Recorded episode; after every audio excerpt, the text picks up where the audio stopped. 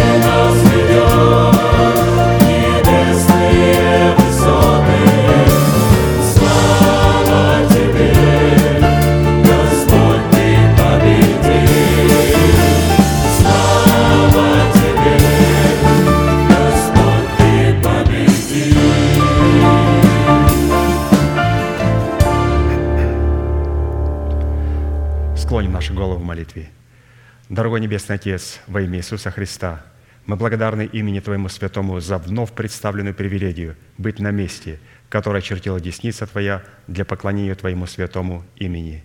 И ныне позволь наследию Твоему во имя крови завета подняться на вершины, для нас недосягаемые, и сокрушить всякое бремя и запинающий нас грех. Да будут прокляты в этом служении, как и прежде, все дела дьявола, болезни, нищета, преждевременная смерть, демоническая зависимость, всевозможные страхи, депрессии, разрушение, косность, невежество – все это да отступит от шатров святого народа Твоего.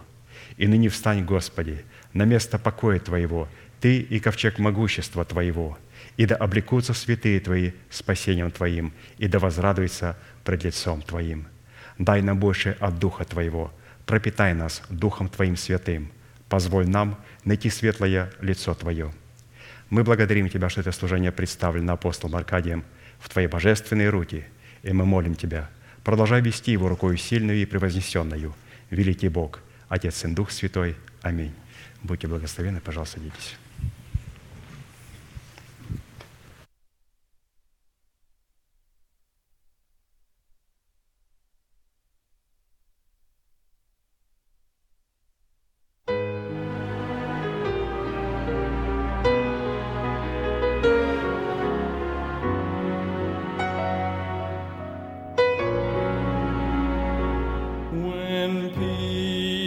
Slide.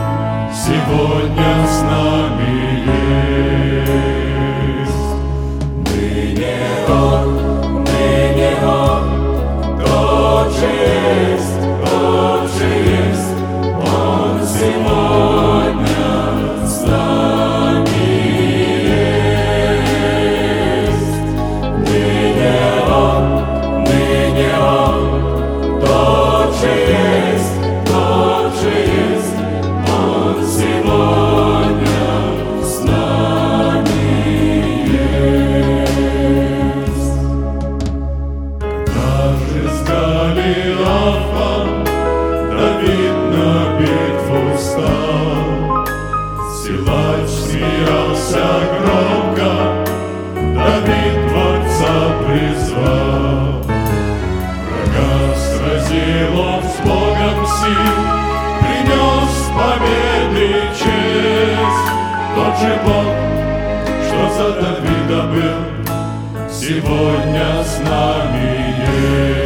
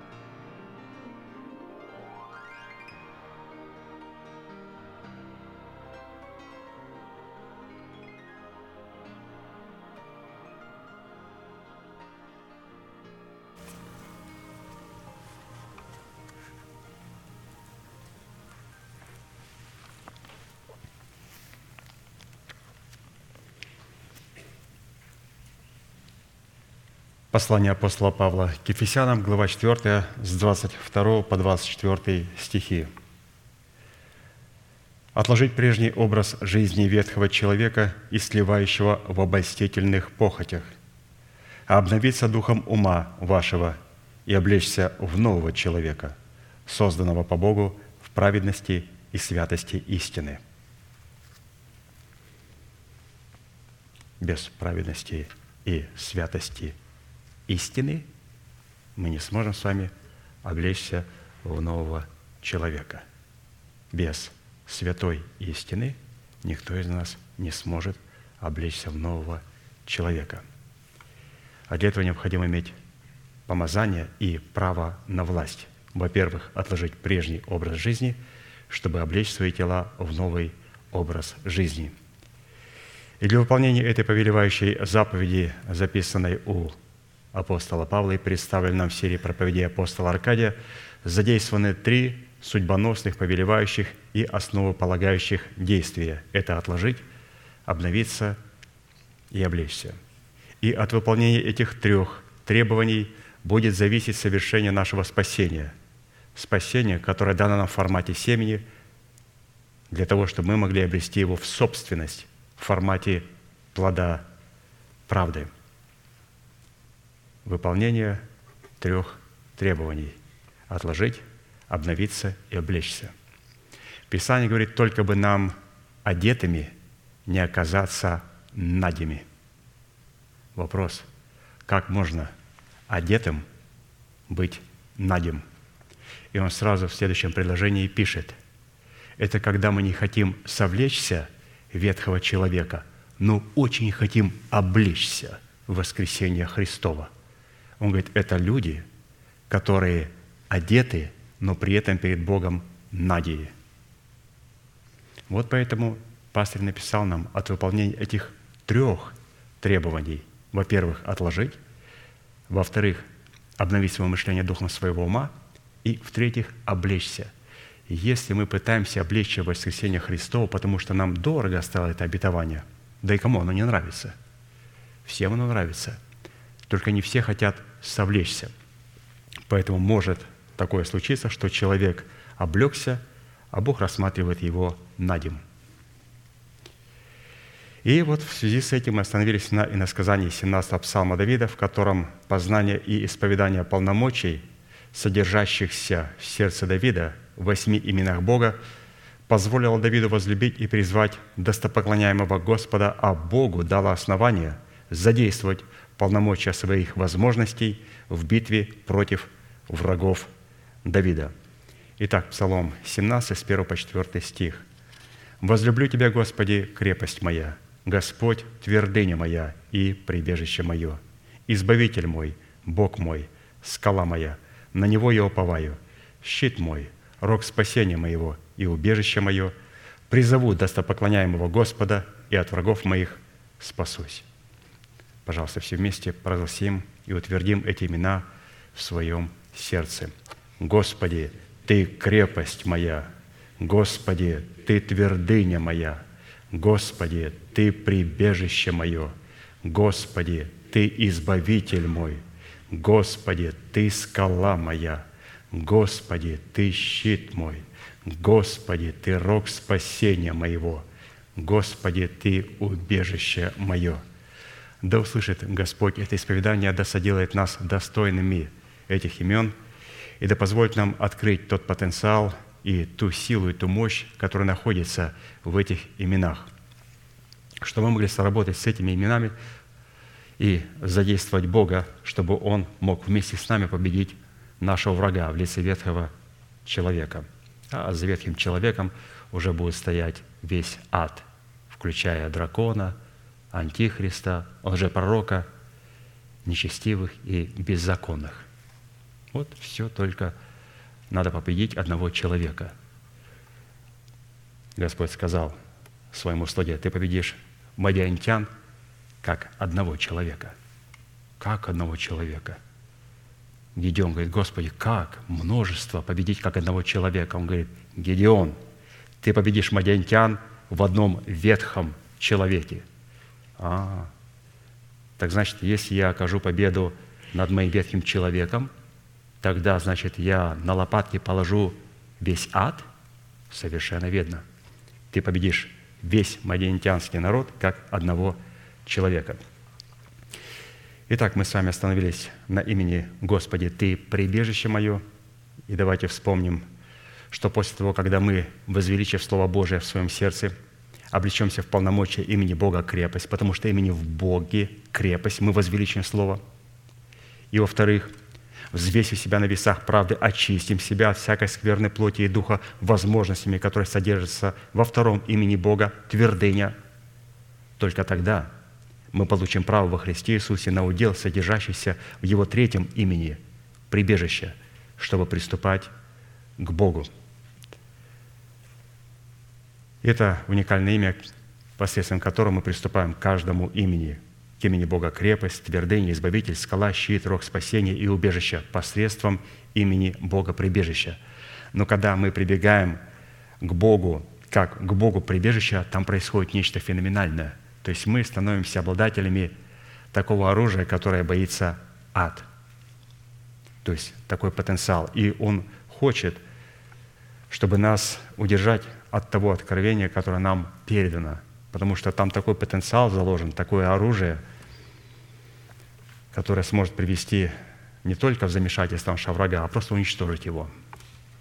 Итак, имя Бога прибежище использовано в данной молитвенной песне как наследственный удел Сына Божия, в котором и через которого человек может прибегать к Богу, чтобы познавать Бога и быть оплодотворяемым семенем Царства Небесного – содержащего в себе клятвенное обетование Божие. Имя Бога прибежища включает в себя следующее определение. Прибежище Бога – это обитель Бога, жилище Бога, святилище Бога, неприступный свет, в котором пребывает Бог, место, на котором человек познает Бога, возможность оплодотворяться семенем Царства Небесного. Также прибежище – это атмосфера успеха и радости в Боге. И также прибежище – это надежда на Бога и упование на Бога.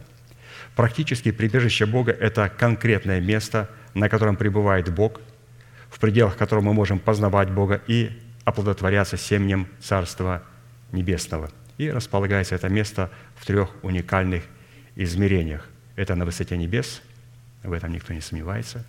В святилище – это очень редко можно найти на планете Земля – которое обуславливается телом Христовым в лице избранного Богом статка, и в сердце человека, смиренного и сокрушенного духом, и трепещущего перед благовествуемым Словом Бога, в устах человека, которого Он облег полномочиями своего отцовства, и в устах его помощников. То есть вот такого человека с трепещущим сердцем, ну это вообще крайний дефицит в религиозном мире. А посему глагол «прибегать к Богу» как к своему прибежищу – содержит в себе возможности, дающие человеку способность быть оплодотворяемым семенем обетования, относящегося к преддверию нашей надежды, в плоде которого Бог получает основания вступить в битву за наши тела, чтобы разрушить державу смерти в нашем теле и с шумом навечно не свергнуть из нашего тела ветхого человека, оружием, упованием и твердыней которого является держава смерти – из прочитанного мы видим, что Господь будет все это делать через плод, который мы взрастим в нас, то есть через нашего мафусала, прогоняющего смерть. Он не будет это делать своим громогласным голосом «повелеваю». Нет. Он будет это делать вместе с нами. И Он хочет, чтобы у нас был такой же повелевающий голос, как и у Него. И чтобы мы обладали в своем арсенале таким оружием в плоде Мафусала, прогоняющего смерть, в плоде Мадер Шелал Хаш Бас. Это другой человек, который сотворяет. Каким образом он обирает ветхого человека и забирает то наследие, на которое он уповает и которое он держит в предмете нашего тела, когда мы устанавливаем его спасением Господа Иисуса Христа, полным спасением. Это вот это как раз происходит все в плоде. То есть Бог без плода ничего не может делать. Оказывается, интересно, вот что здесь можно подчеркнуть, святые?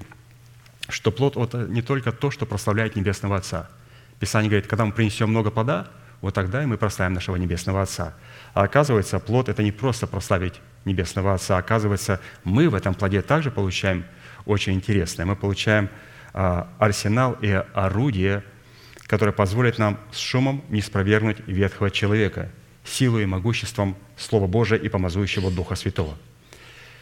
А вот слово «прибегать к Богу» как глагол, оно включает в себя следующие восемь составляющих. Это подходить к жертвеннику, приступать к познанию Бога, входить в святилище Бога, приближаться к Богу, прибегать к помощи Бога, находить себя в прибежище Бога, быть оплодотворяемым семенем Царства Небесного, взращивать плод Богу. То есть прибегать к Богу – это познавать Бога. И вот беседовали с пастором Аркадием, как он красиво сказал. Вот я вот, вот это сейчас слышал, но я с этой стороны никогда не знал. Он говорит, ты должен влюбиться в истину. Я говорю, зачем? То есть как влюбить? Полюбить так, чтобы познать ее. То есть, понимаешь, он говорит, жених или же э, не может познать свою невесту, если он не полюбит ее, не влюбится в нее. Он говорит, ты настолько... И Господь это видит. Он никогда не позволит нам познать истину. Иисус сказал, познайте истину, и только тогда истина сделает вас свободными. Познайте ее. Он говорит, ты должен понимать, что слово «познайте» – это стать одно с ней, как жених становится одно с невестой, как муж становится одно с женой. А для того, чтобы познать, необходимо влюбиться, полюбить ее, полюбить могущественное Слово и Дух Святой, влюбиться в Него. Ну, разумеется, этого у брата Аркадия не отнимешь. Он эту любовь показывал с самого маленького детства, но мы сегодня пропитываемся этой любовью. То есть влюбиться так, чтобы познать ее. Познать это не просто «я закончил такой-то колледж в такой-то церкви, мне дали такой-то диплом, и теперь я прихожу как контролер в собрание, чтобы контролировать, кто, кто говорит правильно, кто неправильно». Нет – надо влюбиться в истину, познать истину, и тогда истина сделает нас свободными. А посему всякий раз, когда Бог посредством своего Святого Духа позволяет человеку прибегать или приступать к Нему, то в результате такой близости мы всегда будем иметь соответствующий плод в той сфере, в которой мы прибегаем к Богу. При этом, как и в предыдущих именах Бога, следует отметить, что присутствие прибежища Божия в одной из сфер нашей жизни никоим образом не может являться автоматической гарантией для присутствия данного имени в другой сфере. То есть, если Господь у нас присутствует в духе, то это совершенно не говорит, что Он присутствует в нашей душе, в наших мыслях, или же в наших словах, или же в наших поступках. Поначалу мы только сродни Богу становимся, когда рождаемся свыше а, в субстанции нашего духа – и только потом мы распространяем свое спасение из нашего духа в нашу душу, в наше мышление, обновляем наше мышление. И потом через обновленное мышление исповедуем правильные слова Божии. И когда мы исповедуем правильные слова Божии, теперь мы творим правильные поступки. Человек, который не творит правду, это человек, который не молится Словом Божьим. Так как, исходя из констатации Писания, для присутствия прибежища Бога, каждая отдельная сфера нашей жизни – должна быть приведена в должное состояние, в котором бы сила Бога могла воспроизводить в этой сфере плод прибежища в предмете нашего спасения. Таким образом, именно мы в каждой отдельной сфере нашего бытия ответственны за созидание такой атмосферы, которая могла бы давать Богу основания быть нашим прибежищем. И такой атмосферой, которая призвана давать Богу основания быть нашим прибежищем, является добрая почва – нашего сердца, способное принимать в себя семя Слова Божьего и произвращать плод, соответствующий роду принятого семени. То есть вот создать такую атмосферу – это иметь доброе сердце, очищенное от мертвых дел. Ну, другим путем как создать такую атмосферу собрания? Вот у нас такая атмосфера есть. Святые частно присутствуют на этом месте. И чем дальше мы идем, тем эта атмосфера присутствует больше и больше и больше. И мы задаемся вопросом, а почему? Да потому что мы освобождаемся от мертвых дел, от мертвых понятий. Просто мы начинаем любить друг друга естественно, прощать друг друга естественно, снисходить друг к другу естественно. Естественно. И для этой цели нам, как и в изучении предыдущих имен Бога, призванных являться уделом нашего спасения, необходимо будет рассмотреть ряд таких вопросов. Во-первых, какими характеристиками и категориями определяется наш наследственный удел в имени Бога прибежище. Второе, какое назначение в реализации нашего спасения призван выполнять наш наследственный удел в имени Бога прибежище. Третье. Какую цену необходимо заплатить, чтобы дать возможность Богу быть нашим прибежищем. И четвертое. По каким результатам следует определять, что Бог действительно является нашим прибежищем в реализации нашего призвания. И в определенном формате мы уже рассмотрели суть первых двух вопросов, а посему в очередной раз обратимся к рассматриванию вопроса третьего, который звучит следующим образом еще раз. Какую цену необходимо заплатить, чтобы сердце наше стало прибежищем для Бога, что дало бы Богу юридическое основание быть нашим прибежищем. То есть вначале я даю Богу сделать себя прибежищем, и Он прибегает и находит комфорт в мое сердце. Потом Господь говорит, что Он дает возможность стать моим прибежищем. Поэтому, когда мы говорим, Господь, Ты прибежище мое, Господь отвечает, Ты прибежище мое тоже. Господи, ну кто я, кто Ты? Он говорит, о, нет. Насколько я комфортно себя чувствую буду в Твоем сердце, настолько Ты будешь комфортно чувствовать на моем престоле. И давайте посмотрим а, на эту цену, где Господь находит прибежище в нашем сердце, а где мы находим прибежище у Него. И первая составляющая цены за право прибегать к Богу состоит в принесении Богу плода правды в имени сына Исаии, Мадер, Шелал, Хаш, Бас. То есть это первая цена, на которую необходимо было обратить наше внимание. И нам пастор прекрасно показал те события, которые происходили в Израиле, и это будут как раз те события, которые будут происходить в каждом отдельном христианине – и необходимо, чтобы эти события стали происходить. А что произошло? Уникум произошел. Израильский царь вместе с сирийским царем объединились, чтобы идти войной и уничтожить царя иудейского.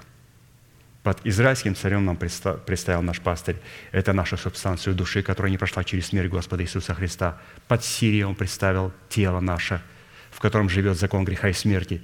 И наша душа и наше тело, Израиль и Сирия – согласились пойти на Иерусалим, в землю иудейскую, чтобы уничтожить иудеев, то есть субстанцию нашего духа, рожденного от Бога человека.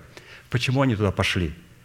И как привести себя в такое положение, чтобы а, Израиль вместе с Сирией, душа вместе с нашим телом пошли войною на Иудею, на Иерусалим. Это может быть только при одном условии, если у нас в Иерусалиме, в Иудее будет пророк Исаия – как только там появился пророк Исаия, то они пошли войною на Иудею. И под пророком Исаия подразумевается то слово, которое мы принимаем, то откровение, которое мы принимаем в наше сердце. Именно Исаия имел двух сыновей, которые являлись знамением. Или же то слово благовествуемое, которое мы принимаем и которое собой несет два сильнейших знамения. Первое знамение в имени Шияр Ясуф, это старший сын Исаи, и оно для нас представляет плод оправдания, в то время как его младший сын Мадер Шелал Хашбас, он представлял уже для нас способность являть плод правды. И через плод правды мы сможем взять обетование, которое лежит в преддверии нашей надежды, или же прогнать смерть из наших тел и усыновить наши тела полнотою спасения Христова – и вот для этого необходимо создать вот такую атмосферу, для того, чтобы все это в нас произошло. Поэтому в первом сыне Исаии был представлен для нас плод оправдания, во втором его сыне плод правды. Иногда святые спрашивают, вот из прочитанного можно еще раз пояснить, вот как нам пастор объяснил, как там, вот как увидеть, в чем выражается плод оправдания и в чем выражается плод правды. Плод оправдания и плод правды выражается только через исповедание. Плод оправдания выражает себя в том, когда мы исповедуем в оправдании, кем является для нас Бог, что сделал для нас Бог, и кем мы являемся в Боге. И при этом мы почитаемся мертвыми для греха, живыми же для Бога. И когда это происходит через исповедание веры нашего сердца, мы утверждаем плод оправдания. Потом, разумеется, приходит плод правды, который повелевает, чтобы смерть в лице ветхого человека шумом была извергнута из нашего тела. Плод оправдания – это когда Господь нам вменяет праведность. Невозможно прийти к плоду правды, если мы не получим плод оправдания. Плод оправдания поверил Авраам Богу, и он это вменил ему в праведность. Вменил в праведность – это значит дал ему наперед, дал авансом, дал то, чего у него нету. Мы хотим купить дом. И не каждому человеку дают заем на дом. Но когда человеку дают на, зом, на дом заем определен, например, вот дом стоит такую-то сумму, и никто нам не занимает. И вот нам кто-то занял эту сумму. Практически он за нас заплатил эту сумму, и когда он дал мне заем, это есть плод оправдания. Теперь я понимаю, что у меня есть заем, и в течение своей жизни я должен отдать заем через плод правды. Плод оправдания – это нам дают заем. Редко сегодня кому дают заем. Особенно, когда экономика прыгает вверх и вниз. Редко кому. Но если человеку дают заем, особенно в духе, в духе вообще Господь редко кому дает заем. Он дал заем Аврааму. Авраам посмотрел на небеса и сказал, верю, что сколько звезд на небе, столько будет у меня детей. Посмотрел на песок и говорит, верю, сколько песку у берега моря, столько будет у меня детей. И Господь говорит, это вменяется тебе в праведность, я тебе даю заем. И ты мне должен дать его к концу своей жизни, в плоде правды.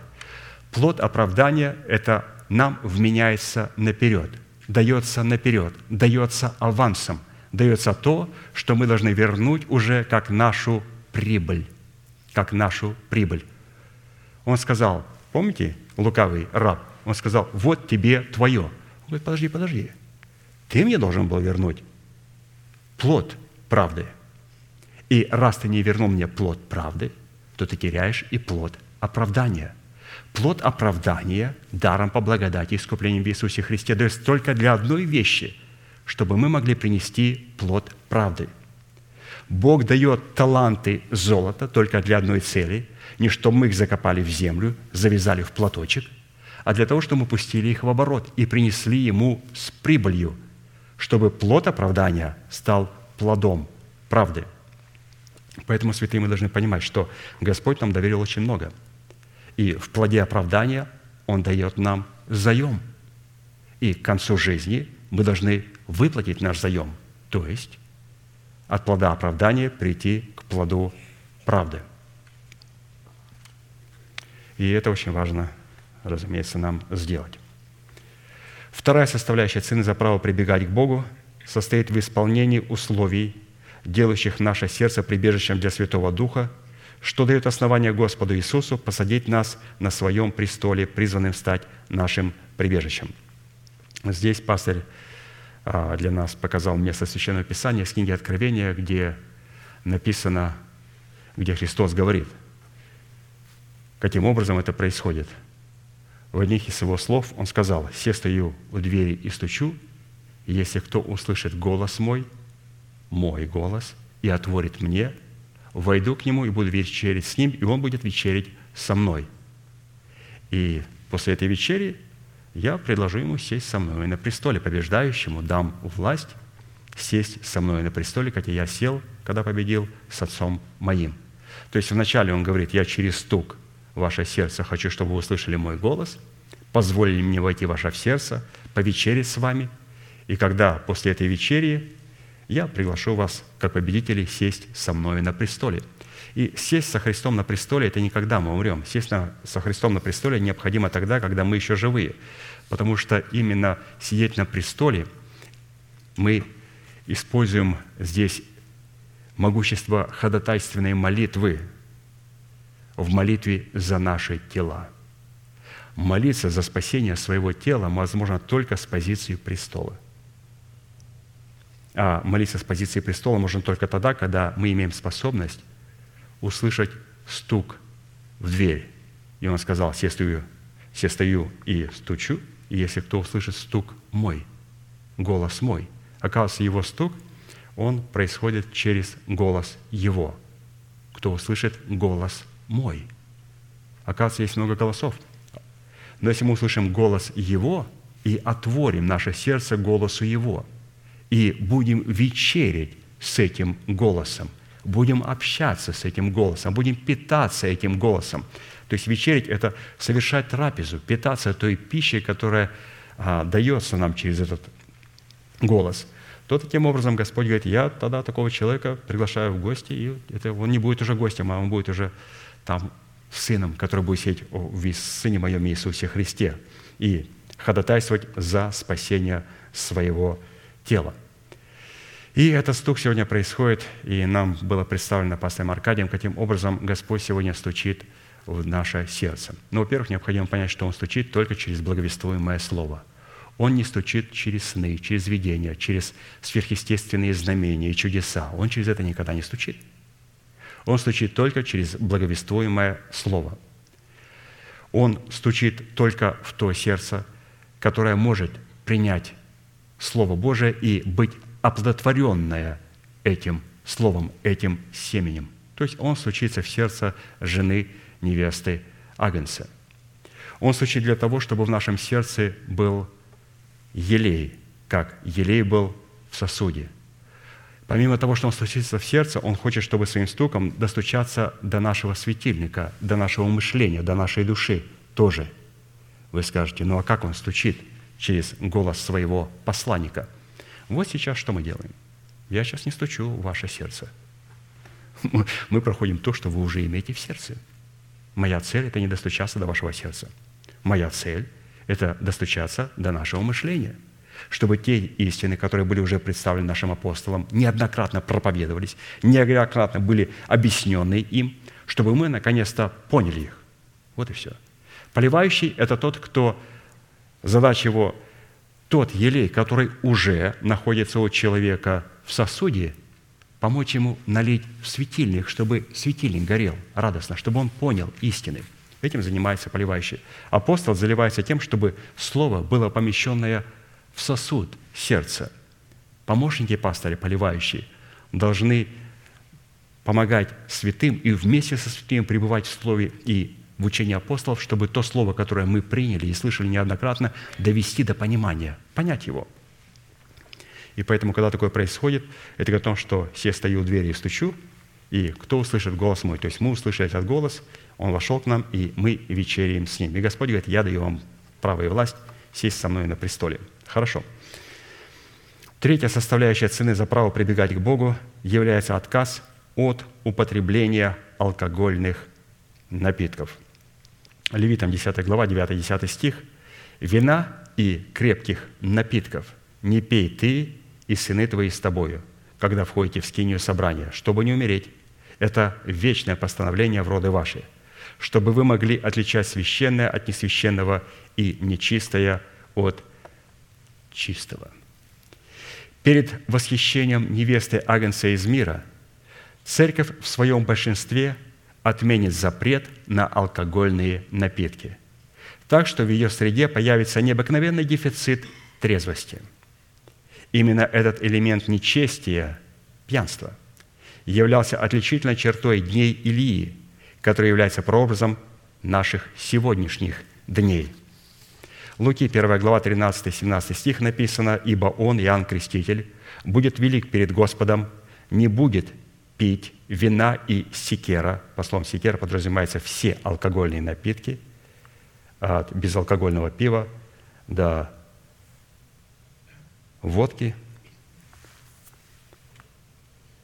не будет пить вина и секера, и Духа Святого исполнится еще от чрева матери своей, и многих из сынов Израилевых обратит Господу Богу их, и придет пред Ним, пред Христом, в духе и силе Илии, чтобы возвратить сердца отцов детям и непокоривым образ мыслей праведников, дабы представить Господу народ приготовленный – Цель этого пророчества сводилась к тому, чтобы приготовить путь Господу или поправить свой светильник, чтобы приготовить самого себя к встрече с Господом.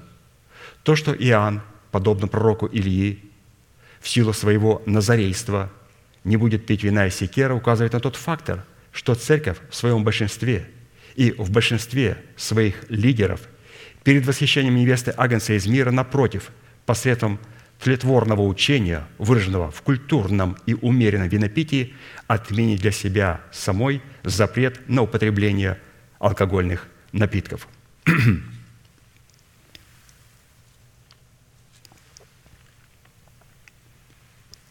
В силу чего? В среде церкви как раз и появится необыкновенный дефицит трезвости, за неимением которого последует нравственное разложение и распутство, прикрытое внешним видом благочестия, возведенное в, рак, в ранг духовности. И чтобы уяснить для себя характер трезвости и облечься в достоинство ее благоразумия, мы обратимся к определениям Писания о свойстве вина и свойстве трезвости. И тогда у нас появится возможность прибегать к Богу как к своему прибежищу. Свойства алкогольных напитков и их разрушительная сила не поддается никакой оценке, так как, подобно смерчу, сметает на своем пути все высокое, прекрасное и нравственное. Оно уносит жизни людей, разрушает семейные союзы, низводя нравственный облик человека на уровень скотов и несет полный разрыв отношений с Богом. И самым коварным и разрушительным в употреблении алкоголя является учение об его употреблении в умеренных дозах, которые поддерживают и внедряют многие вожди христианства, возводя умеренное употребление алкоголя в ранг некой духовности. Приведем на память один из научно-медицинских докладов, под которым подписались 150 известнейших ученых, обращенных к правительству и религиозным лидерам, на которых равняются людские массы, которые начинаются такими словами, или же доклад начинается такими словами.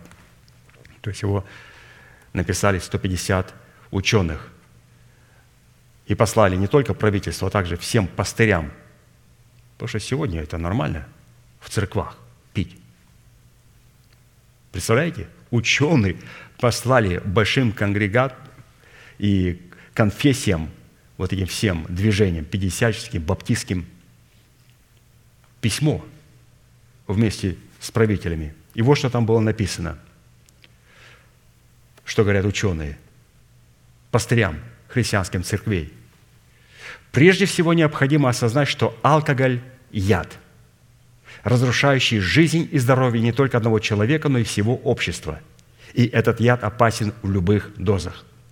Поэтому каждый, кто в том или ином виде будет пропагандировать умеренные дозы, культурное винопитие и сухие вина, надо рассматривать как злейшего врага, идущего в разрез с истиной и несущего народу гибель и деградацию. Учитывая опасность алкоголя в любых дозах, надо решительно и бесповоротно отказаться от него – помня, что трезвая жизнь – это именно то, к чему во все века стремились лучшие умы человечества и без которой не может быть разумного счастья. Запечатали письмо ученые и отдали пастырям церквей. Пастыря открыли, посмотрели и в мусорку выкинули. И говорят, можете пить. И если вы не напиваетесь, как свинья, то это говорит о том, что вы духовный человек. Ученые стучатся сегодня в сердце людей – Христос не застучался, теперь ученые стучатся. А посему, после ученых доктора будут стучаться, а потом уже в морге будут заниматься такими людьми. А посему, исходя из позиции Писания, к употреблению алкогольных напитков и позиции всех здравомыслящих людей апостол Аркадий вновь и вновь обращается к церкви со словами «Будьте бдительны, вы ответственны за то, за кем вы следуете. Берегитесь делателей, разглагольствующих об умеренном употреблении этого яда. Это предсказанные Писанием негодные пастухи. И вместо того, чтобы быть нравственным оплотом, как для тех, кто находится под их ответственностью, так и для погибающих мира, своим извращенным взглядом умеренного употребления этого яда – поддерживают те тайные организации, которые планомерно и намеренно травят человечество, принося его на алтарь князю тьмы сатане. С одной стороны, выдавая ему ложь за истину, а с другой ослабляя его иммунную сопротивляемость к порабощению и самоопределению. И таким образом это псевдовожди участвуют в подготовке к воцарению человека греха и сына погибели – Учение об умеренном употреблении спиртных напитков является одной из пагубных ересей, которые ведут людей в погибель, для которых на самом деле прибежищем становится дух лжи, выдающий себя духом истины. И прежде чем мы обратимся к рассматриванию достоинства трезвости, вкратце вспомним, что характеризует и как относится к этому зелью прогрессивное человечество в народных пословицах и поговорках, а также в высказываниях выдающихся людей, оставивших свой след в культуре человечества.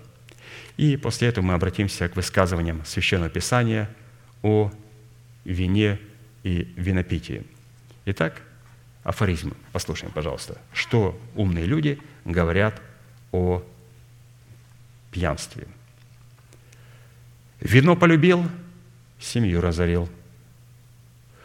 В луже водки и богатыри тонут. Водку пить – себя губить. Водка не лечит, а калечит. Вино приходит, стыд уходит. Где винцо, там и горюшка. Где опьянение, там и преступление. Кто брашкой упивается, тот слезами умывается. Был Иван, а стал болван. А все винцо виновато. Иван – это одно из самых красивейших имен. Это Джан, это Иоанн, который обозначает «Яхве милостив ко мне». Вы представляете, до чего доводят людей, когда они венцом балуются – кто вино любит, свое сердце губит. На пьяницу всем сох не напашешься. То есть все тащит из дома ради водки, ради пьянства. Пить да гулять, добра не видать. Пьяница в народе, что сорняк в огороде. Пьяница не сам идет, его хмель ведет. Ну, мы знаем, как хмель ведет. Идет, шатается и Река с ручья начинается, а пьянство с рюмочки. С водкой дружить, здоровье прожить. Стаканчики граненные, а хата разваленная. У трезвого кулаки дерево рубят, а у пьяного и топор не берет. Хватил венца, не стало молодца – и вот такое более обширное а, высказывание, которое показывает а, вот характер человека, который употребляет вино, как вот на него люди смотрят со стороны. Он-то себя таким не видит. Вот смотрите. Вино сообщает каждому, кто пьет его, четыре качества. Вначале человек становится похожим на павлина. Он пыжится. Его движения плавные и величавы – Затем он приобретает характер обезьяны и начинает со всеми шутить и заигрывать. Потом он уподобляется льву и становится самонадеянным, гордым, уверенным в своей силе. Но в заключении он превращается в свинью и, подобно ей, валяется в грязи. Это написал человек арабского происхождения. А у них, у мусульман, по сравнению с нами, христианами, категорически запрещается употребление алкоголя. Категорически запрещается. Это преступление. И поэтому сегодня мир смотрит и в замешательстве. Все-таки какая религия права? Мусульмане или христиане? Им очень нравится Христос. Им не нравится Аллах.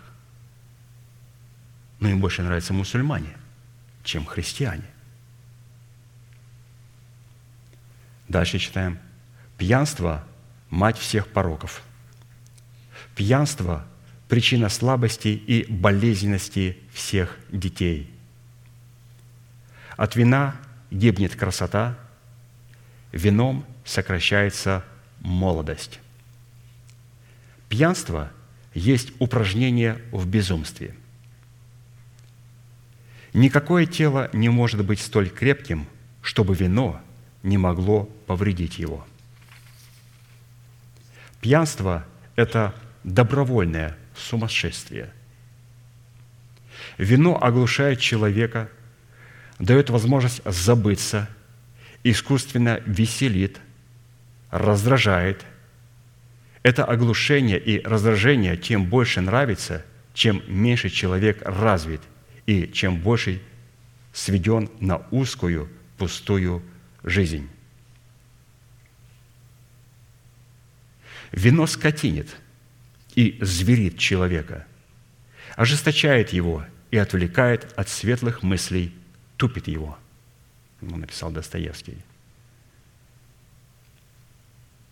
Этот человек, мне кажется, вообще не пил, судя по своим произведениям, как он мог излагать свои мысли, он с этим делом не дружил. Вино губит телесное здоровье людей, губит умственные силы, способности, губит благосостояние семей.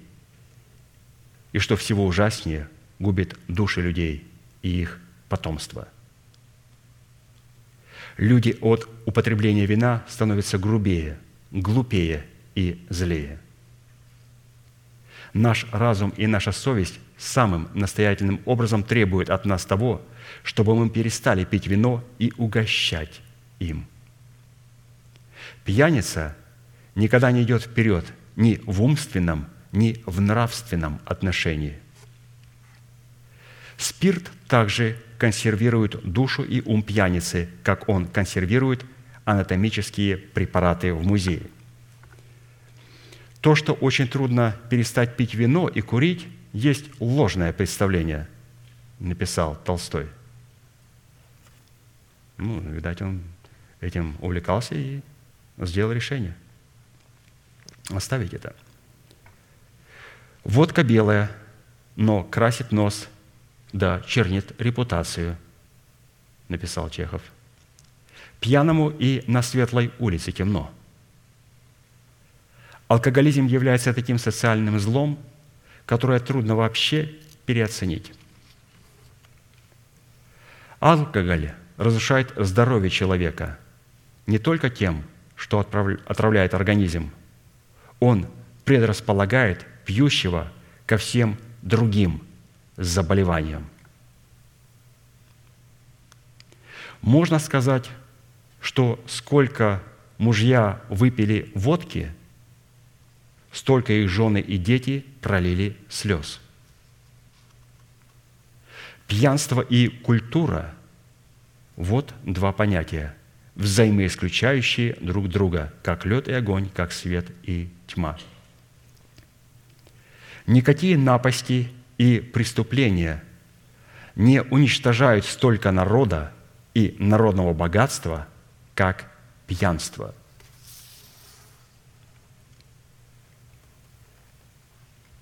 В чарке тоска ищет облегчения, малодушие – храбрости, нерешительность – уверенности, печаль – радости, а находят лишь смерть.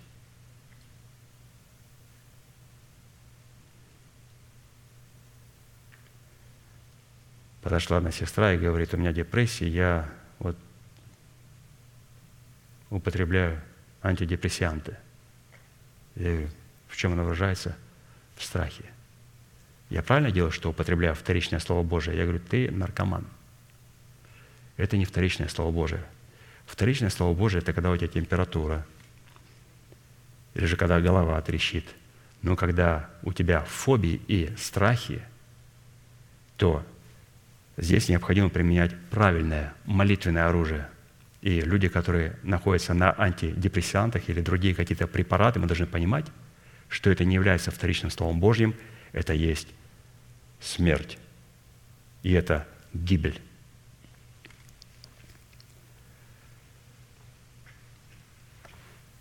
Знаете ли, что пьет этот человек из стакана, дрожащего в его трясущегося от пьянства руке? Он пьет слезы, кровь и жизнь своей жены и своих детей, а не водку. Среди других прегрешений пьянство представляется мне пороком, особенно грубым и низменным. Пьяный человек не человек ибо он потерял то, что отличает человека от скотины, то есть разум. Пьянство унижает человека, отнимает у него разум, по крайней мере на время, и в конце концов превращает его в животное. Вот здесь можно согласиться с Дарвином. То есть здесь практически каким образом не из обезьяны получается человек, а каким образом человек становится обезьяной. То есть Дарвин, наверное, так и не встал с головы на ноги. Все перепутал. Невозможно из обезьяны стать человеком, но можно из человека стать обезьяной, а потом свиньей, а потом умереть. Люди боятся холеры, но вино гораздо опаснее ее. Причина многих злоключений лежит на дне винного стакана.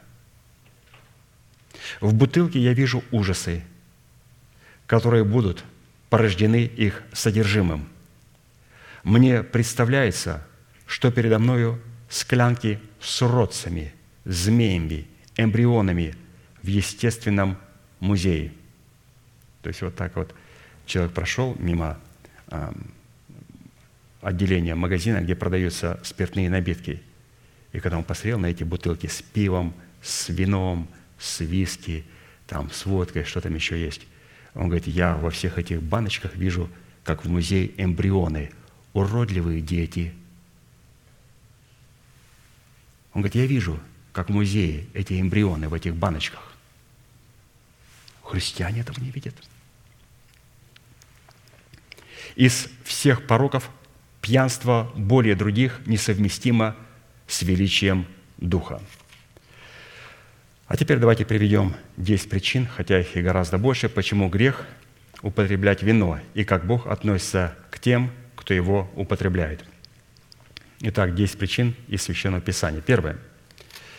Вино содержит в себе свойства глумления и буйности, и всякий, увлекающийся им, неразумен. Притча 21.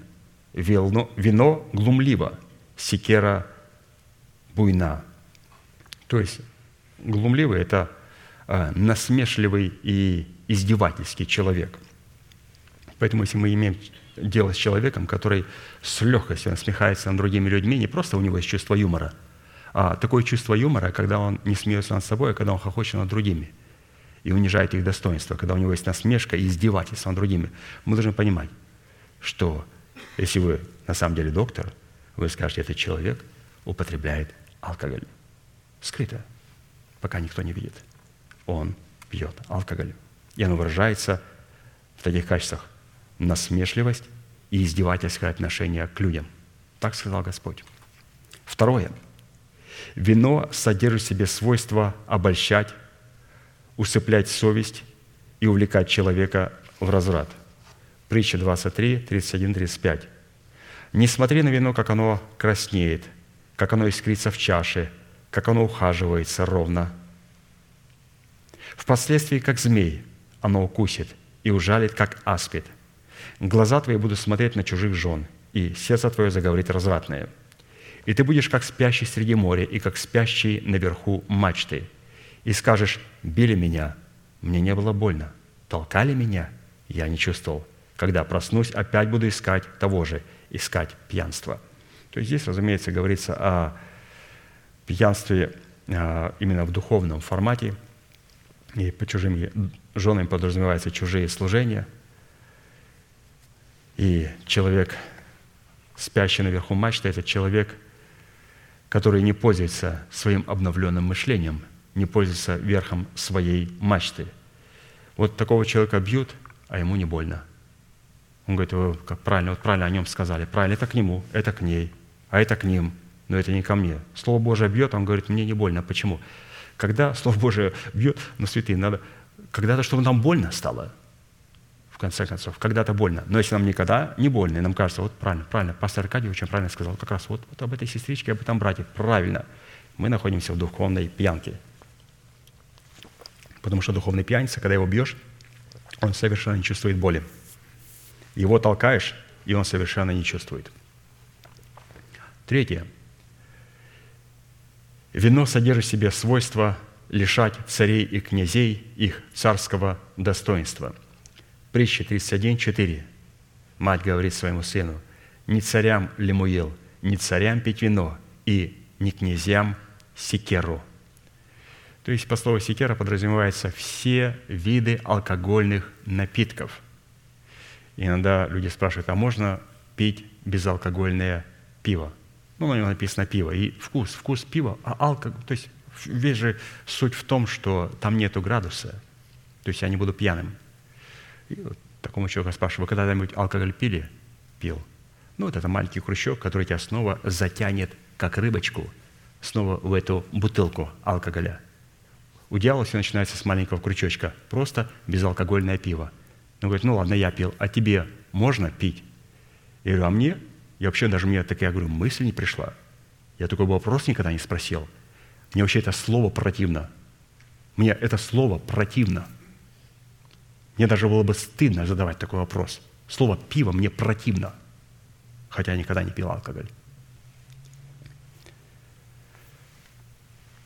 Четвертое. Употребление вина содержит в себе горе для всех, употребляющих его. Исайя 5, 22. Горе тем, которые храбры пить вино и сильны приготавливать крепкий напиток. Вот Писание говорит таким людям горе. В другом месте Исаия, 5 глава, 11-12 стих написано «Горе тем, которые с раннего утра ищут секеры и до позднего вечера разгорячают себя вином, и цитры, и гусли, тимпаны, свирель и вино на пиршествах их, а на дела Господа они не взирают, и о деяниях рук Его не помышляют». То есть с утра до вечера.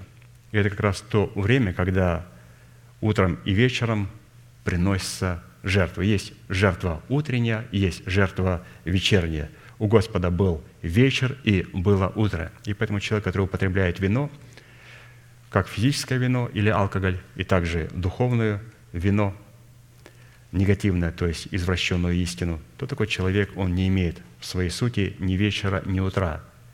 То есть не имеет того, когда приносили священники и утром, и вечером жертву, поправляли светили. То есть духовный пьяница и физический пьяница, его Бог не слышит. Пятое. Употребление вина – это цена, за которую человек продает свое наследие в предмете Царства Божия и теряет свое спасение. 1 Коринфянам 6 глава 9-10 стих. «Не обманывайтесь, пьяницы Царство Божие не наследует». И там написано также, «Или не знаете, что неправедные Царство Божие не наследуют». То есть пьяницы – это люди неправедные. Это люди, которые не творят правду Божию. То есть они творят беззаконие. Шестое. Употребление вина порождает распутство и никоим образом несовместимо с исполнением Святого Духа. Ефесянам 5:18 «И не упивайтесь вином, от которого бывает распутство, но исполняйтесь Духом». Распутство, как нам неоднократно говорил наш пастырь, брат Аркадий, оно происходит сразу во всех сферах. Вот человек употребляет вино, и распутство сразу во всех сферах происходит. Вот одна сестра пришла и говорит, вот мой муж сказал, говорит, мне здесь трудно понимать. Ну, вроде молодой человек, образованный, не глупее меня. То есть мне понятно, вам понятно, а ему непонятно. Толковый паренек, ему непонятно. Я говорю, скажи, он у тебя пить начал? Начал. И куда он пошел? Случайно не в ту церковь, вот здесь вот недалеко, американская церковь, куда бегут все пьяницы. Это именно туда он побежал. Потому что он говорит, я не понимаю, почему нельзя пить. То есть выходи и скажешь, что вот этот пастырь большой церкви американской, все верующие в церкви, они пойдут в ад. Вот Бог возьмет их и в ад пошлет, да? Она говорит, совершенно верно. Если ты пойдешь туда, ты вместе с ними пойдешь за своим пастырем в преисподнюю. Он говорит, я так не понимаю. Оказывается, святые, ему не истина была понятна, он все понимал. Он не соглашался с истиной. Иисус сказали, неужели мало спасающихся? Вот мы тебя слушаем, у нас такое впечатление, что очень мало спасающихся. Он говорит, вот подвязайтесь войти сквозь тесные врата. Найдите их, а потом войдите через них. Седьмое. Употребление вина относится к делам плоти и несовместимы с принесением Богу плода святости. Галатам 5, 20, 21. «Дела плоти известны, а не суть. Прелюбодеяние, блуд, пьянство, бесчинство и тому подобное. Предваряю вас, то есть предупреждаю, как я прежде предварял, как я прежде предупреждал, что поступающий так Царство Божие не наследует.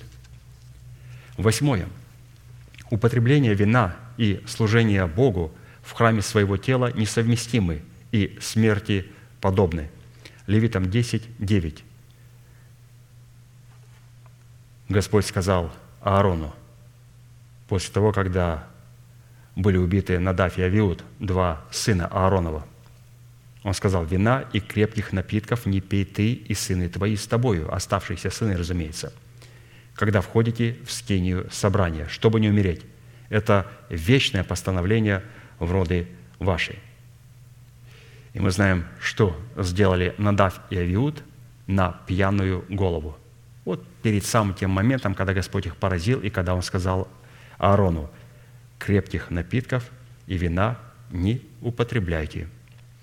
Писание, что Надав и Авиуд, сыны Аароновы, взяли каждый свою кадильницу и положили в них огня, и вложили в него курений, и принесли перед Господа огонь чуждый, который Он не велел им.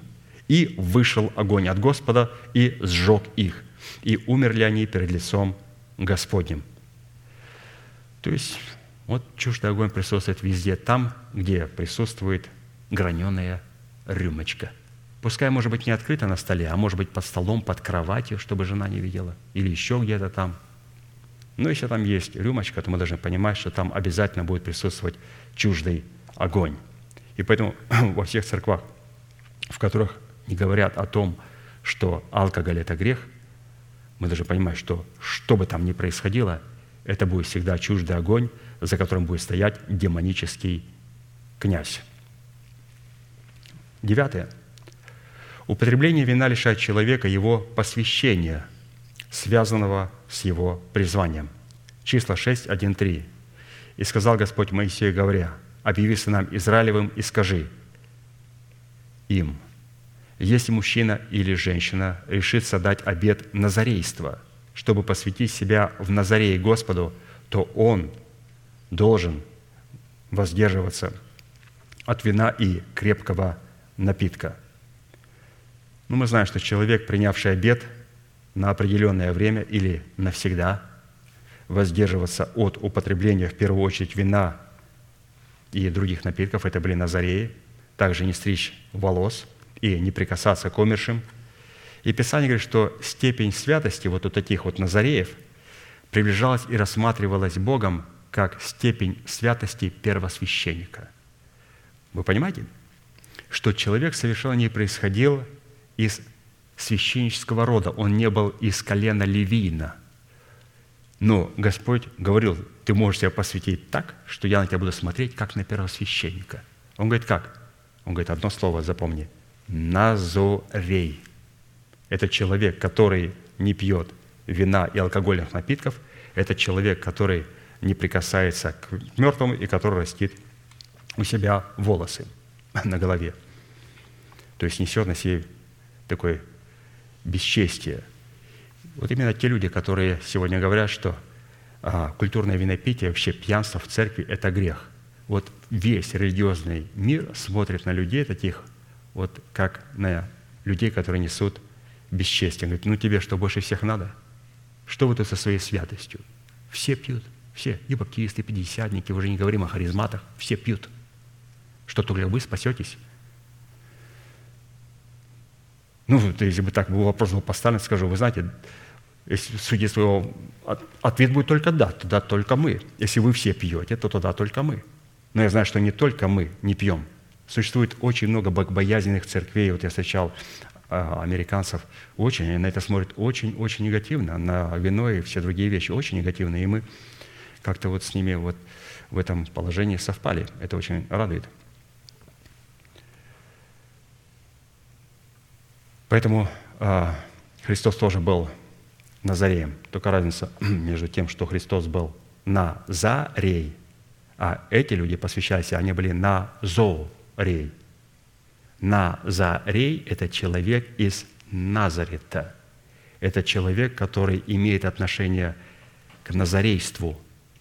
Назорей это человек, который посвятил себя и сказал, не буду прикасаться к мертвому. Христос прикасался к мертвым, воскрешал их. Он не, это тот, который не прикасался к винограду, не пил вина. Христос на хлебопреломлении, когда преломлял хлеб, пил вино. Это о чем говорит, что есть разница между назорей, это человек, который посвятил себя и сказал, что не буду прикасаться, не буду делать, а назарей – это человек с тем посвящением, но с царским статусом.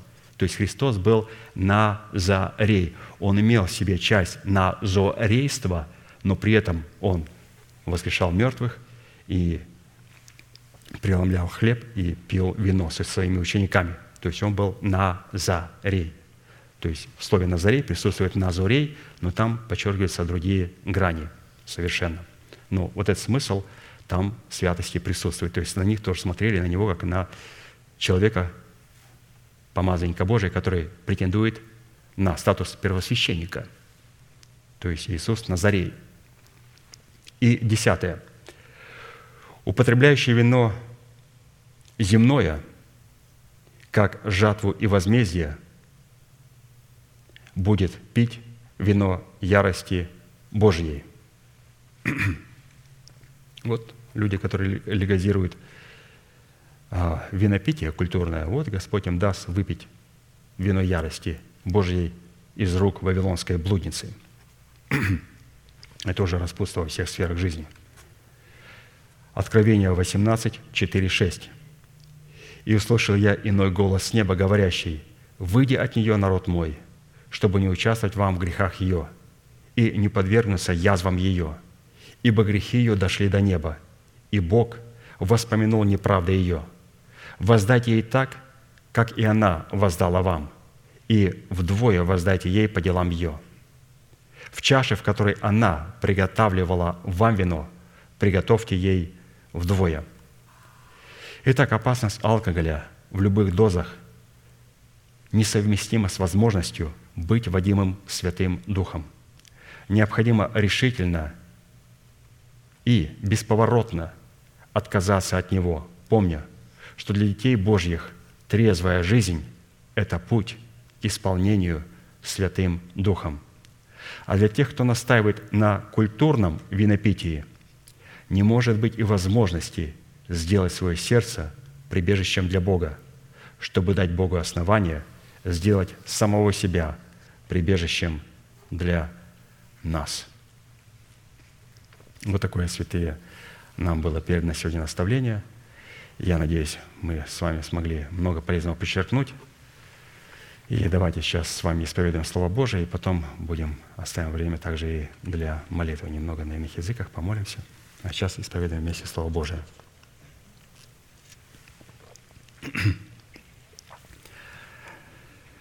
Вначале мы будем себя снимать ветхого человека, совлекать себе ветхого человека, чтобы потом облекать себя в нового человека. Потому что Писание говорит, что можно, будучи одетым, быть надем. Но чтобы этого не произошло, необходимо через исповедание сначала снять с себя ветхие одежды и потом облечься в новые одежды. Но будем снимать сначала. Пожалуйста, повторяйте за мною. Я сегодня делаю решение отложить всякую нечистоту и остаток злобы, чтобы в кротости принять насаждаемое слово, могущее спасти мою душу. Я отвергаю все худое и избираю доброе. Да будет свергнуто всякое бремя и запинающий меня грех.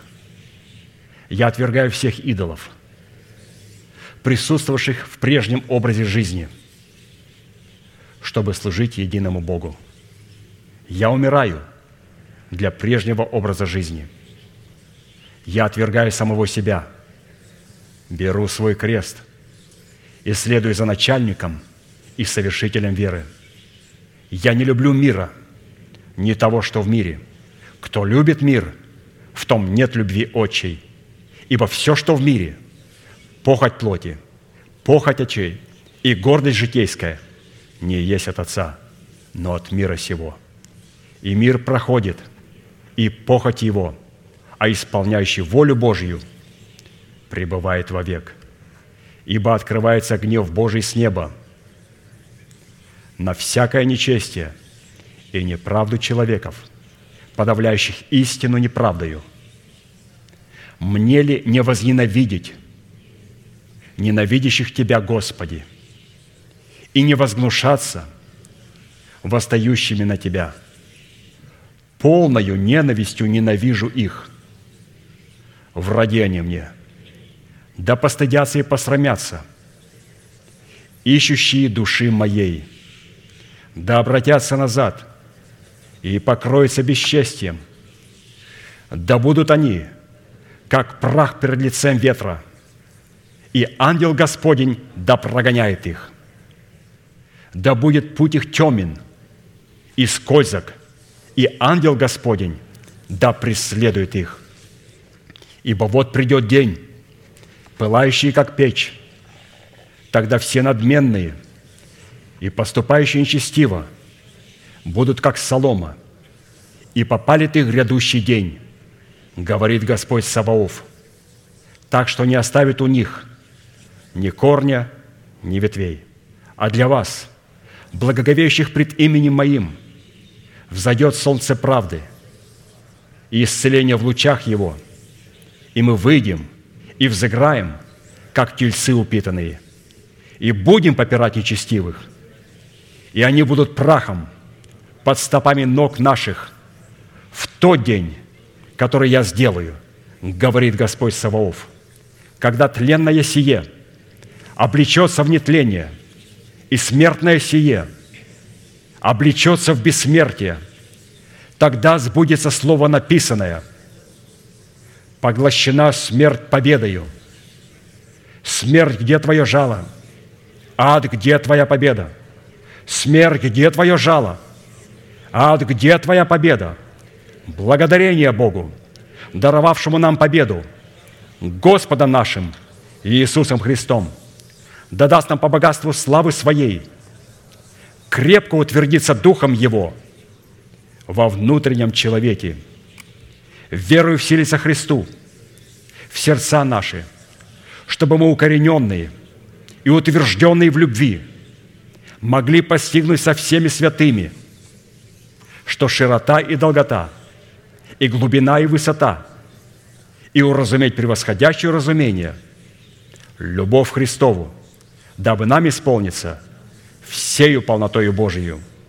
Он был заклан и кровью Своею искупил нас Богу из всякого колена и языка, и народа, и племени, и соделал нас царями и священниками Богу нашему, и мы будем царствовать на земле. В нем мы имеем искупление кровью Его, прощение грехов по богатству благодати Его. Христос искупил нас от клятвы закона, сделавшись за нас клятвою – Христос искупил нас от суетной жизни, передан нам от отцов. Нет ныне никакого осуждения тем, кто во Христе Иисусе, потому что закон Духа жизни во Христе Иисусе освободил меня от закона греха и смерти.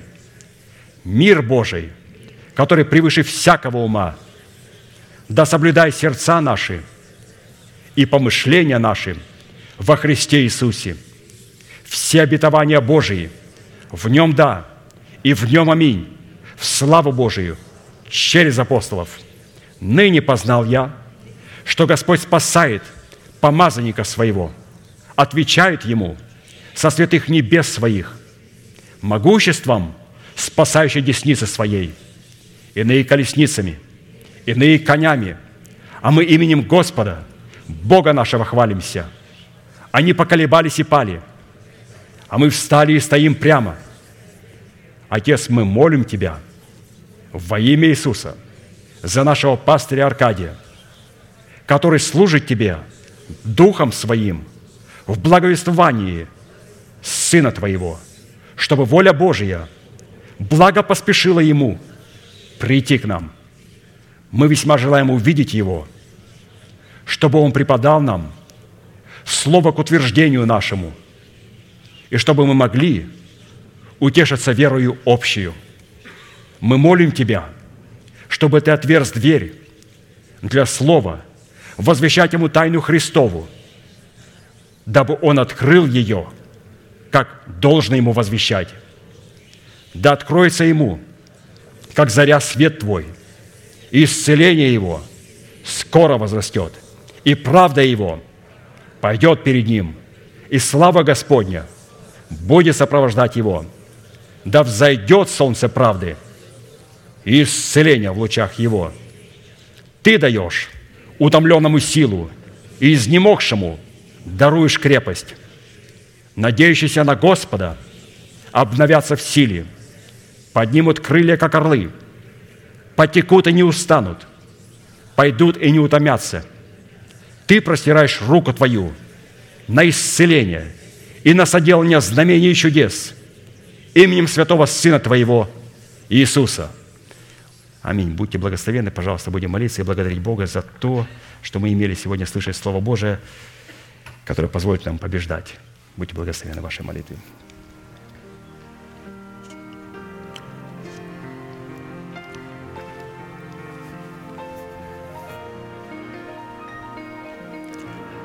Дорогой Небесный Отец, во имя Иисуса Христа, мы благодарим Тебя за великую привилегию быть на этом месте, которое чертила десница Твоя, для поклонения святому имени Твоему. Твоя десница очертила это место, потому что, Господь, Ты избрал это место, чтобы на этом месте пребывал страх Божий, чтобы на этом месте были наречены все Твои имена, чтобы все Твои имена могли были раскрыты быть на этом святом месте. Мы благодарим Тебя за то, что мы могли сегодня превознести Тебя в Слове Твоем, как Бога нашей крепости. Ты, Господь, есть крепость наша. И мы превозносим Тебя в крепости Твоего Слова, в крепости Твоего могущественного Духа Святого, который открывает нам значимость Твоего Слова. Мы превозносим Тебя – в имени Бога Твердыня, потому что Ты позволил нам сегодня Твоими гирями и Твоими весами, Твоими заповедями, Твоими уставами, Твоим словом взвесить нас, чтобы мы могли очистить себя от всякой скверны, не только плоти, но также и духа. Мы благодарим Тебя, Господь, что Ты сегодня очищаешь, во-первых, наш дух от скверны – Потому что в нашей совести до тех пор, пока будут присутствовать мертвые дела, религиозные дела, которыми мы пытаемся зарабатывать свое спасение, ты будешь называть это скверной, скверно духа, который ставит ни во что тот труд и то дело, которое ты совершил. Поэтому, Господь, мы молим Тебя, чтобы Ты продолжал нас учить. И мы, Господь, будем в трезвости принимать то Слово, которое мы слышим, для того, чтобы наше сердце было чисто от всех мертвых дел. И чтобы в нашем сердце было написано Твое обетование в имени второго сына Исаии, о котором Ты сказал, что он будет дан в предзнаменование. И благодарю Тебя, Господь, что Ты дал это предзнаменование в преддверии того обетования, которое свершится вскоре. А для этого Ты сказал, чтобы мы написали это имя на нашем свитке. И это имя достаточно большое, Господь. И оно имеет достаточно большой смысл. И оно имеет очень великую судьбу. И мы молим Тебя, чтобы сегодня на нашем свитке, в нашем сердце не было места никаким обидам, никаким подозрениям лукавым,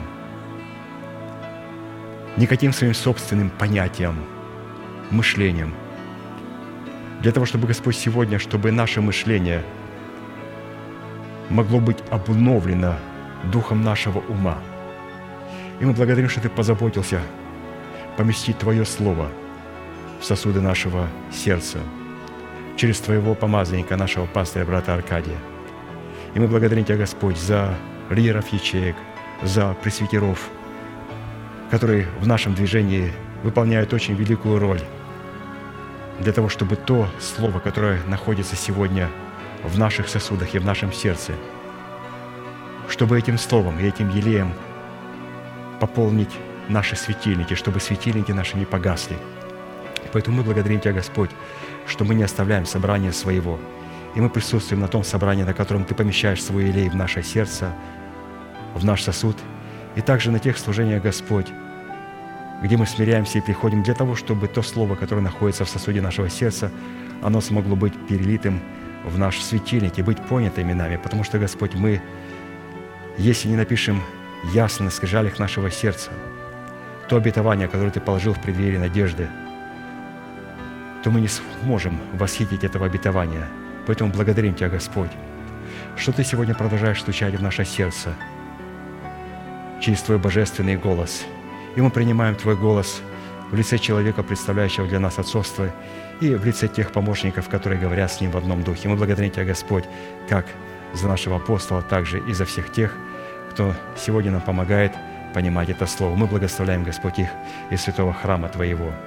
И молим Тебя, Господь, о Твоей милости для них. Мы благодарим Тебя, Господь, за то, что Ты позволил нам сегодня быть трезвыми в духе, бодрствовать в духе. Ты хочешь, чтобы наши сегодня чресла были припоясаны истину. И Ты освободил нас от всякой зависимости, в которой мы некогда находились. Будет ли это физическое пьянство и физическое вино. Если мы этим никогда не делали, то наверняка, Господь, мы все находились ввиду нашей душевности, нашей религиозности, нашего невежества в духовном пьянстве, когда мы откровения Божии выдавали за свои собственные откровения и свои собственные откровения выдавали за великие откровения Духа Святого. Благодарим Тебя, Господь, что Ты явил могущество Твоего Слова и Духа Святого, который избавил нас от этой скверны. И мы сегодня, Господь, благодарим Тебя за то, что мы сегодня бодрствуем в Слове, ожидаем Тебя в трезвости нашего Духа. Благодарим Тебя, что Ты продолжаешь нас учить. И когда Ты, Господь, обличаешь нас и толкаешь нас своим словом, когда Ты обличаешь нас своим словом и бьешь нас, Господь, нам больно – мы не как духовные пьяницы, которые не чувствуют толчков и боли. Господь, нам больно. Но мы радуемся, Господь, что мы видим те сферы, в которых Ты, Господь, хочет установить себя как имя Господа прибежище. И поэтому мы молим Тебя, помоги нам, Господь, привести каждую сферу нашего бытия, нашего духа, души и тела, каждую сферу нашей жизни в Твой божественный порядок. А для этого мы приготавливаем себя для принятия Твоего Слова – и мы благодарим Тебя за то слово, которое мы имели возможность сегодня вспоминать, исповедовать и утверждать его, ратифицировать его как для церкви, так и для самих себя. И мы молим Тебя, Господь, чтобы сегодня то великое оружие и то великое обетование в плоде Мафусала, прогоняющего смерть, через которое Ты и задействуя которое сможешь с шумом – не спровергнуть державу смерти в лице нашего необновленного мышления, в лице нашей души, которая не прошла через смерть, и в лице ветхого человека, который представляет державу смерти в нашем теле. Поэтому мы молим Тебя, Господь, чтобы сегодня израильское государство и сирийское государство, наша душа и наше тело встали в полную зависимость от нашего духа. А для этого, Господь, мы призываем и принимаем Твое помазующее Слово, как некогда Израиль в лице Хаза принял Исаию, и Исаия возвестил ему великую победу над нераспятой душой и телом, в котором держи, живет держава смерти. Поэтому, Господь, мы молим Тебя, чтобы сегодня эта же победа была провозглашена в нас. Мы благодарим Тебя за свободу Духа, за то, что Ты позволил нам быть рабами праведности. Мы, Господь, больше не рабы греха, мы не рабы пьянства, наркотиков, мы являемся рабами этого мира. Мы благодарим Тебя, Господь, что среди наших близких друзей, нет людей, которые бы ненавидели тебя, людей, которые бы не хотели с тобой иметь никакого отношения, людей мирских. А если они, Господь, есть, мы делаем решение с ними полностью покончить и расстаться, как бы нам это больно не было. Мы это делаем только ради того, Господь, чтобы продемонстрировать свою любовь к Тебе И это, Господь, цена. Мы умираем для своего народа, мы также умираем для дома своего Отца, где Ты позволяешь нам получить доступ к Твоей божественной генетике. Мы влюбляемся, Господь, в Твою истину. Мы влюбляемся, Господь, в Твое Слово. И когда Ты увидишь эту любовь к Твоему Слову, Ты позволишь нам познать Твое Слово, чтобы оно могло принести плод в нашей жизни и в каждой сфере нашего бытия. Мы любим, Господь, Твое Слово. Мы познаем Твое Слово. Благодарим Тебя, наш великий Бог, Отец и Дух Святой. Аминь. Отче наш, сущий на небесах, да святится имя Твое, да придет царствие Твое, да будет воля Твоя и на земле, как и на небе. Хлеб наш насущный, подавай нам на каждый день, и прости нам долги наши, как и мы прощаем должникам нашим. И не веди нас в искушение, но избавь нас от лукавого, ибо Твое есть царство и сила и слава во веки. Аминь.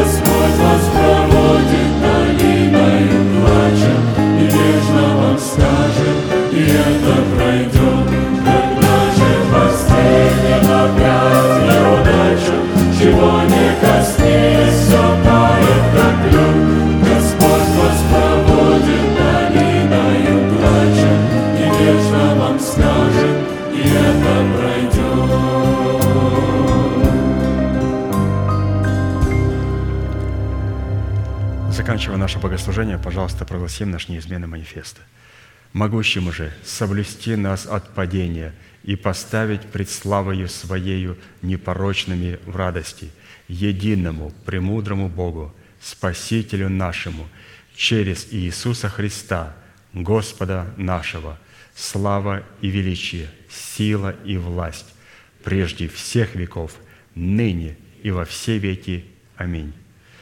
Ну, следующее собрание будет у нас продолжаться сегодня, святые, с 10 до 12 молитва бдения, также утренняя молитва воскресенья с 10 до 12 и общее богослужение с 12 до 2. Все, можете поприветствовать друг друга, как обычно говорит наш пастырь. Благодарю вас.